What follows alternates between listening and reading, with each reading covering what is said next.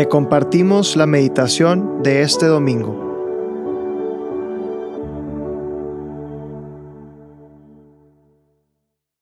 En el nombre del Padre, y del Hijo, y del Espíritu Santo. Amén.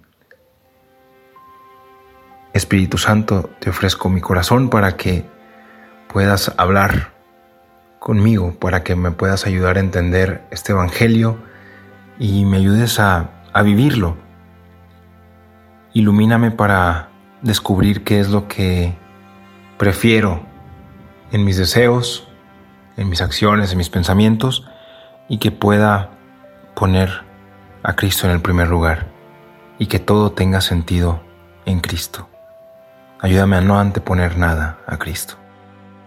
Hoy domingo 4 de septiembre vamos a escuchar el Evangelio según San Lucas, en el capítulo 14, de los versículos 25 en adelante.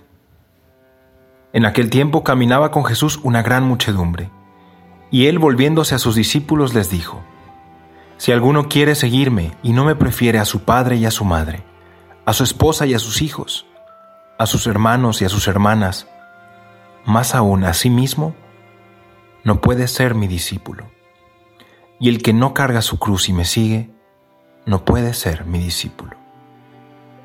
Palabra del Señor, gloria a ti, Señor Jesús.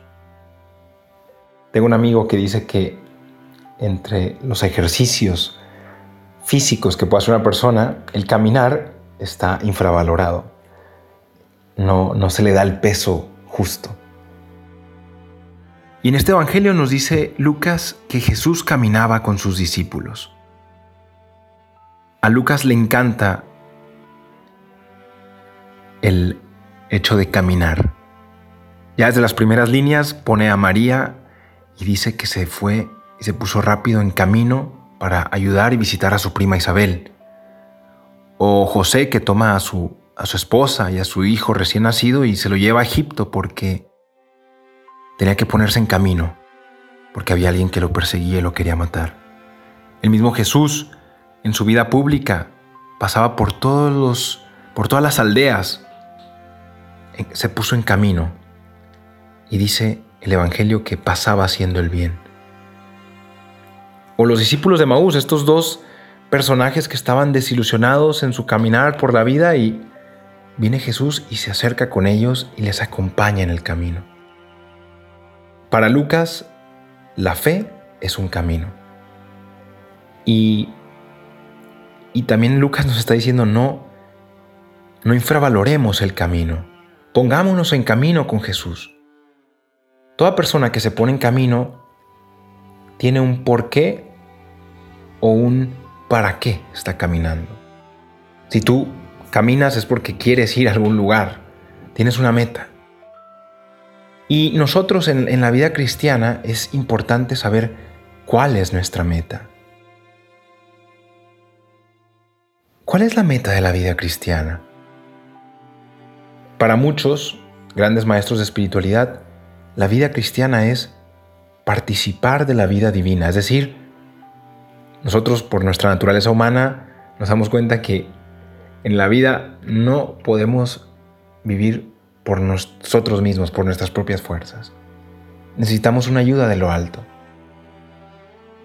Así podemos entender este participar de la vida divina, participar de, de la comunión que hay en la Santísima Trinidad por nuestro bautismo, que, vivimos en Cristo. Pero bueno, puede haber otras motivaciones para vivir tu vida cristiana. Me he encontrado gente que dice que pues yo voy a, una parroquia para buscar novia o yo voy, digo, la verdad no es la motivación más, más prioritaria, diría, ni, ni ejemplar, pero pues bueno, puede haber muchas motivaciones para vivir el misterio de Cristo. Lo importante es vivir el misterio de Cristo, lo, importante es ponerte en camino, no infravalorarlo. Pero Jesús nos dice que para ponerte en camino lo tienes que poner en primer lugar a Él. Es como si nos dijera, mira que yo soy el camino. Ven. Pero para hacer este camino tienes que dejar cosas y a veces personas.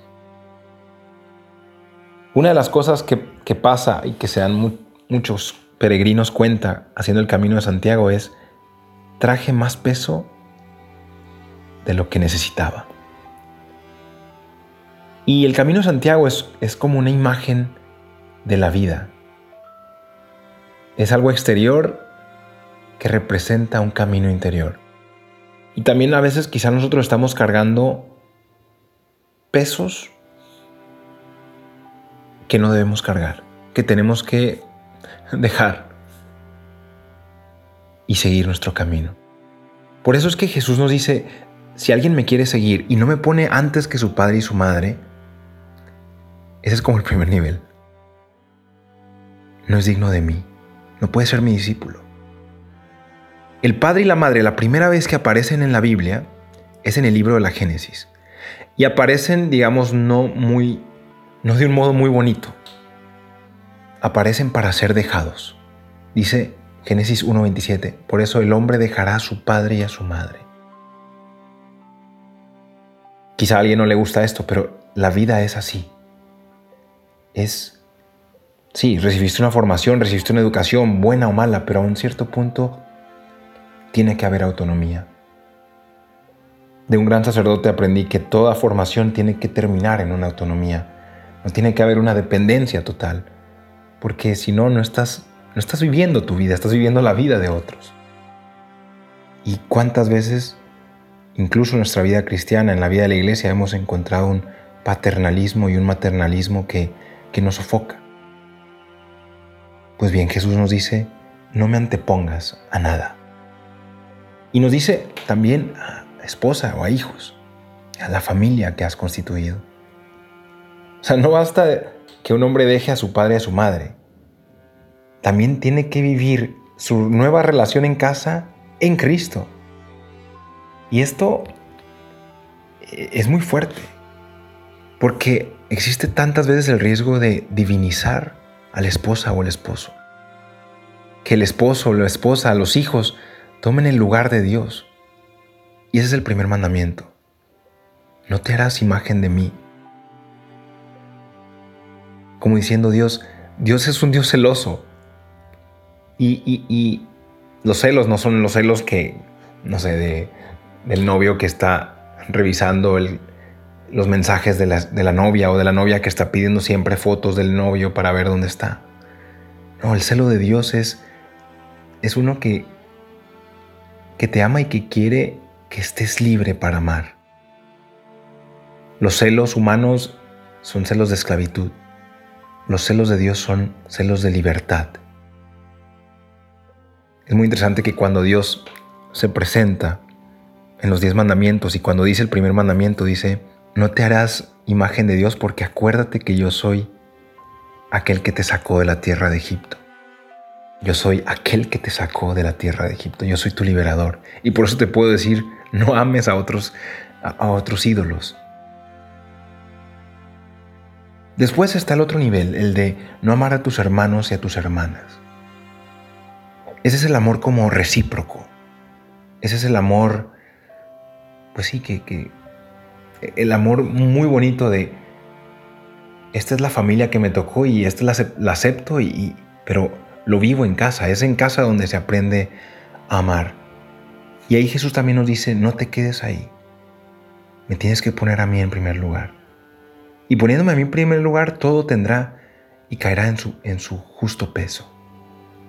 Pero después llega la frase más fuerte. Quien se ama a sí mismo, más que a mí, no me puede, no me puede seguir, no puede ser mi discípulo.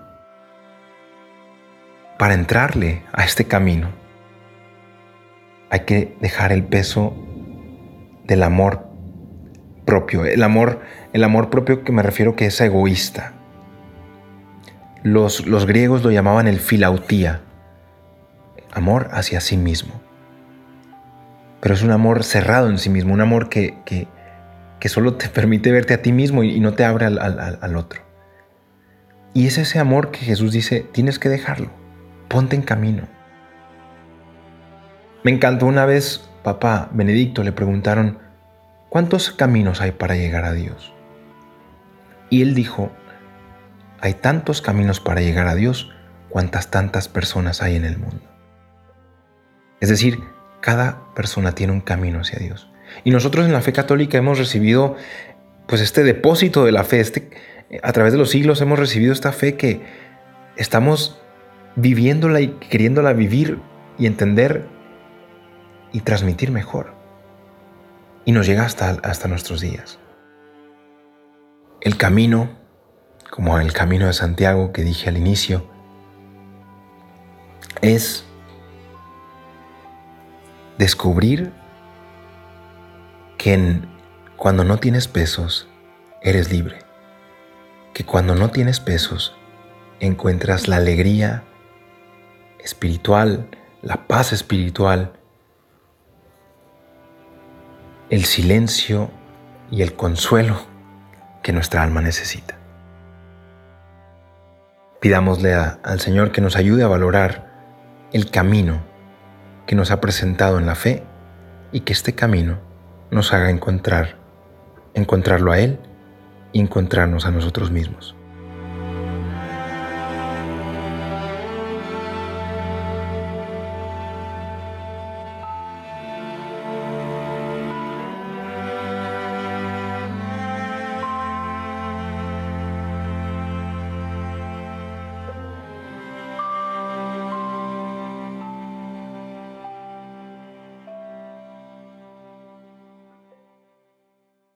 Te damos gracias, Señor, por todos tus beneficios, a ti que vives y reinas por los siglos de los siglos. Amén. Cristo, Rey nuestro, venga tu reino. María, Reina de los Apóstoles, enséñanos a orar. En el nombre del Padre, y del Hijo, y del Espíritu Santo. Amén.